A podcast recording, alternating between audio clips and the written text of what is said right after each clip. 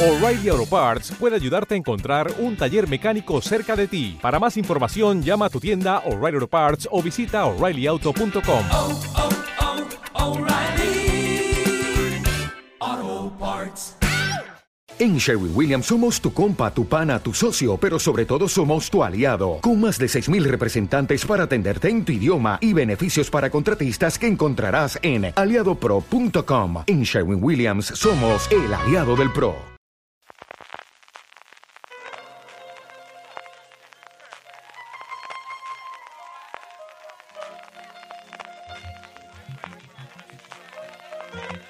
Estás escuchando Fuera de Series con CJ Navas. Bienvenidos a Streaming, el programa diario de Fuera de Series en el que un servidor CJ Navas te trae las principales noticias, trailers, estrenos y muchas cosas más del mundo de la serie de televisión. Edición del viernes 5 de agosto termina la semana con todo el mundo expectante en Hollywood de qué va a ocurrir en Warner Brothers después de la sorpresa mayúscula de decidir que no van a estrenar en ningún sitio Bad Girl después de haberse gastado casi 90 millones en la película, de la desaparición extraña de ciertas series de su plataforma HBO Max, incluida Vinyl, que por otro lado tampoco la gente de HBO se quiere acordar mucho de esa serie. Hay un montón de rumores acerca de que dejarán de hacer series para HBO Max, solo harán para HBO, lo cual haría que series como Hacks o como The Flying Attendant, pues o desaparecerían o se fuesen a HBO, como os digo, la cosa está tremendamente barrada, tremendamente extraña. Todo el mundo entiende que Zaslav, el director, el CEO del nuevo conglomerado Warner Brothers Discovery, aprovechará la presentación de resultados para hablar de todo esto.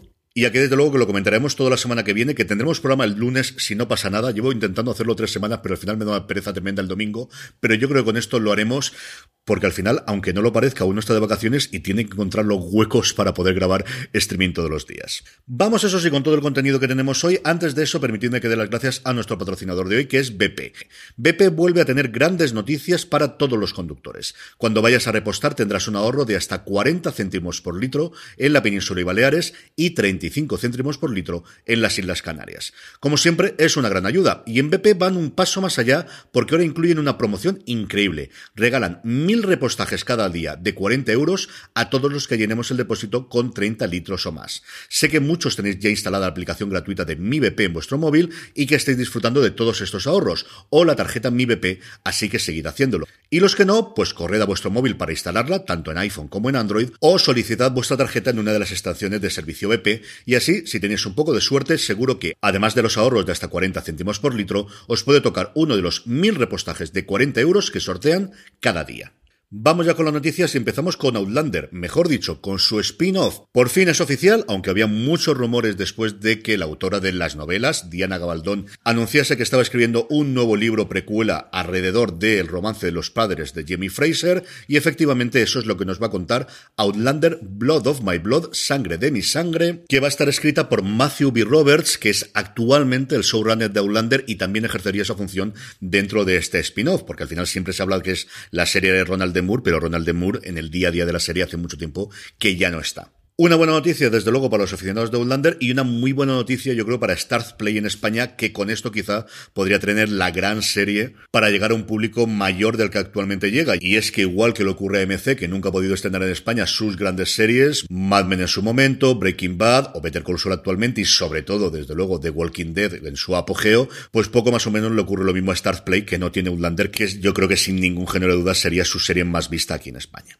Trasladándonos ya a España, RTV y Grupo Ganga ha comenzado ya en Madrid la grabación de la tercera temporada de Hit. Se va a grabar durante estos meses en Galapagar y Alcalá de Henares antes de trasladarse a la isla canaria de La Palma, donde va a transcurrir la gran mayoría de la serie. Después de los sucesos de la segunda temporada, Hugo Ibarra Toledo, Hit, interpretado por el maravilloso Daniel Grau, se trasladará a Palma para entrar en un centro llamado Aasha y allí se encontrará con Lena, interpretada por Carmen Arrufat, que eh, estuvo en la serie en la primera temporada cuando estaba en el colegio Anne Frank y luego, como suele ser habitual en la serie, con un conjunto de hasta siete chavales de entre 16 y 31 años con los que nuevamente pues mmm, llevará a cabo sus labores. Por cierto que si os gusta Hit no os podéis perder la mesa redonda que tuvimos en el pasado Festival de Series Series Nostrum de Altea, en el que contamos con la presencia de Daniel Grau, de su eh, showrunner al final, de, de, su coordinador de guion y de su creador Joaquín Oristrel, y también de la productora ejecutiva de Radio Televisión Española Mar Díaz, en un maravilloso coloquio que moderó Conchi Cascajosa.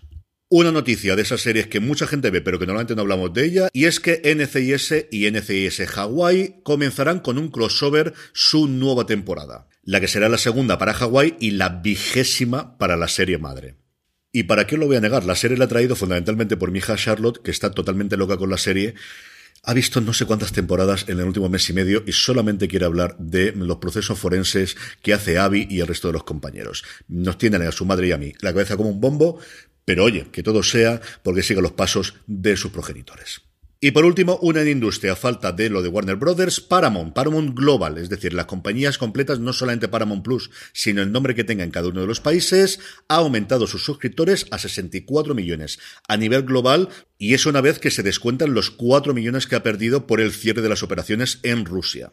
En cuanto a Paramount Plus sin más, ha llegado a 43 millones, tres más de los que tenía el año anterior. Fundamentalmente el servicio está en Estados Unidos y algunos países sudamericanos y recientemente en algunos europeos. En Estados Unidos va a estar disponibles en los dispositivos de Roku, que hay como 90 millones aproximadamente. Es una locura. Mucho más que Apple TV o que Amazon Fire o que Chromecast, que es lo que más tenemos aquí en España. En Estados Unidos lo que se utiliza es el dispositivo de Roku y hasta ahora Paramount Plus no estaba allí disponible directamente. Ahora sí que va a estar la posibilidad de suscribirse, lo cual le puede venir muy bien para seguir números el año que viene. Y luego otro número interesante es su servicio gratuito Pluto TV, que en España conocemos sobre todo porque fue el único sitio donde se pudo ver legalmente la última temporada de Star Trek Discovery. Esperábamos que hiciese lo mismo con Strange New World y al final no pudo ser la cosa. Ha llegado a 70 millones de usuarios mensuales a finales de junio. Que quieras que no, no es ninguna tontería. Y mientras tanto, aquí en España, pues seguimos esperando que nos den la fecha de cuándo se va a presentar ese Sky Showtime que nos tiene que traer el contenido de Paramount Plus más Peacock. En trailers, seguimos con Paramount Plus y es que por fin tenemos un trailer en condiciones de la última, sí, desgraciadamente la última temporada de The Good Fight. Volvemos a ver a Christine Baranski, volvemos a ver a Liz, a Audra McDonald, y vemos a tres de los grandes fichajes, no son los únicos, pero tres de los grandes fichajes de esta temporada. Por un lado, John Slattery haciendo de un doctor que podría tener una relación, no sabemos cómo de íntima, con Diane Lockhart. Por otro lado, Andy Brauer, que hace del nuevo socio de Liz dentro del bufete y que se come la pantalla, está, está totalmente desatado, está sencillamente maravilloso. Y si está maravilloso Brauer, que os voy a decir de la vuelta de Alan Cumming a volver a hacer Delay Gold, el cierre del tráiler es sencillamente sublime y aprovechando el hecho de que ahora estando en Paramount Plus, y Gold por fin puede decir tacos. Estrenos del día. HBO Max estrena, o no, que esto es HBO Max y ya veremos lo que ocurre. Eh, como os digo, de inicio estrena la tercera temporada de Bendita Paciencia, Breeders en su versión original, la comedia de Martin Freeman y Daisy Haggard, que de inicio está renovada por una cuarta temporada, aunque todo es susceptible de cambiar. Y por otro lado, el estreno del día, desde luego el principio de agosto, si me apuráis, posiblemente de todo agosto, una de esas series que uno pensaba que nunca vería en la pantalla, Sandman. Por fin tendremos la primera temporada, 10 episodios de la adaptación audiovisual de la obra magna de Neil Gaiman, centrándose para aquellos que hayan leído los cómics en los dos primeros arcos, en los dos primeros volúmenes, en Preludios y Nocturnos y La Casa de Muñecas, aunque ya anunció un Gaiman que es posible que coja cosas que ocurren posteriormente en los cómics y lo incorporasen ya en la que todos anuncian que es la primera temporada. Muy mal se tendría que dar la cosa desde luego para que esto no continúe. Una de las grandes apuestas de Netflix para esta temporada y una de las series que más ganas tengo de ver este año y desde luego el fin de semana maratón de Sandman sí o sí. Y terminamos como siempre con la buena noticia del día. Keanu Reeves, ni más ni menos, se pasa a la televisión y va a ser uno de los dos protagonistas de Devil in the White City que va a preparar Hulu. Yo recuerdo hablar de esto de hace más de 10 años en fuera de series porque en ese momento leí el libro de no ficción. No recuerdo exactamente de algún podcast americano me lo recomendaron. El libro de Eric Larson, que había comprado los derechos DiCaprio para protagonizar una película que iba a dirigir Martin Scorsese, porque a parecer le habían gustado mucho a los dos el libro.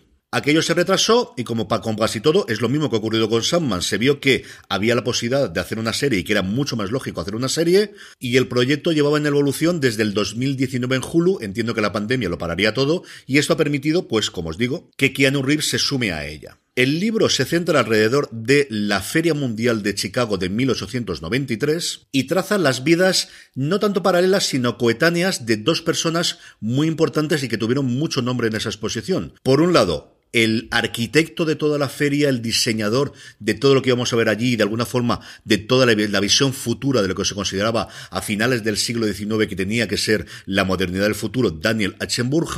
Y por otro lado, el doctor H.H. Holmes, que es el primer asesino en serie moderno en los Estados Unidos y que aprovechó la avalancha de gente que se acercó a la feria Chicago para cometer sus asesinatos. No ha trascendido si Reeves va a interpretar a uno o a otro. Es un libro que yo cuando lo leí, y como os digo, hace más de 10 años ya me gustó mucho, tenía mucha ganas de ver esta adaptación y evidentemente, si a cualquier cosa le ponías Keanu Reeves, pues ahora todavía mucho más. Siendo una serie de Hulu, entiendo que nos llegará 2024, si todo se acelera, yo creo que sí, si ya está con el casting, supongo que empezarán a rodar este año en, aquí en España en Disney Plus.